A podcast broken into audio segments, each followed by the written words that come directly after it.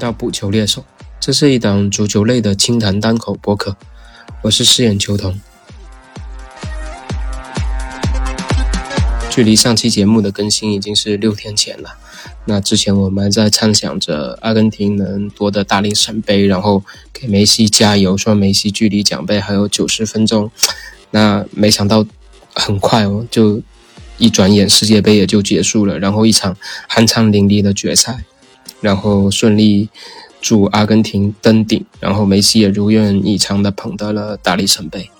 那本来预想着是决赛之前可以录一期，决赛之后再录一期去分享一下，就是对阿根廷的一些看法吧。然后人算不如天算啊，在三四名决赛的时候我就细提了一个小洋人啊。决赛跟三四名决赛也是在比较迷糊的一个状态，坚持看完的。那这两天整体算是恢复过来了，不过喉咙大家可以听到还是不是特别的好，感觉就还有点中气不足吧，然后稍微还剩几声咳嗽，但总算是熬过来了。然后想着今天正好有空，就顺便录一下节目，聊一聊阿根廷啊，还是得为阿根廷这一届夺冠做一个记录吧，因为作为一个阿米，作为一个三十年。的老阿米啊，我觉得必须给自己留下一点纪念的东西。那相信关于这场决赛，前两天都有铺天盖地的各种各样的报道。那我先讲一下我自己比较深刻的两个场面吧。一个是蒙蒂尔罚点球，我觉得从蒙蒂尔的身上啊，真的折射出本届阿根廷他整支球队的这种大无畏的这种精神。要知道他。之前才送了法国队一个点球，然后到了点球大战，他要自己亲自来助罚。我觉得这种心理压力，这种大心脏，不是每一个球员都能具备的。因为在比赛里，由于他的犯规让阿根廷被判罚点球，我相信这个点球已经是让他非常非常大的这种心理压力了。然后他还要挺身而出来主罚点球，在点球大战里面。这是一种救赎，但这也是一种双重的压力。一旦没有罚进，我相信他这一辈子这两个点球会像噩梦一样一直缠绕着他。但是他顶住了压力，他成功了，他把球罚进了球门，他成功完成了对自己的救赎。那在这里，我想表达的是，实际上蒙蒂尔身上他折射出来的是整支阿根廷队的一个精神力、面对困难的勇气以及战胜困难的决心。而蒙蒂尔在那一刻，他只是整支阿根廷队一个团体的一个缩影。和另外一个场面，我相信也让无数的球迷动容的一个瞬间，就是梅西他在去领最佳球员的时候，他领完也路过了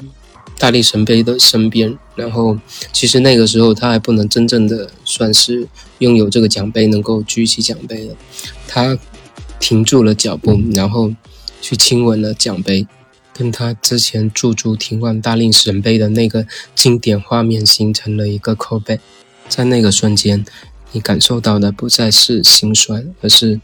幸福。而为了等这一刻。那天晚上看完决赛之后，其实一直也还在高烧，但是还是坚持着一定要把整个颁奖的过程看完，因为就是为了等着梅西终于有一天可以亲自把大力神杯捧在自己的手里，替阿根廷举起这座奖杯。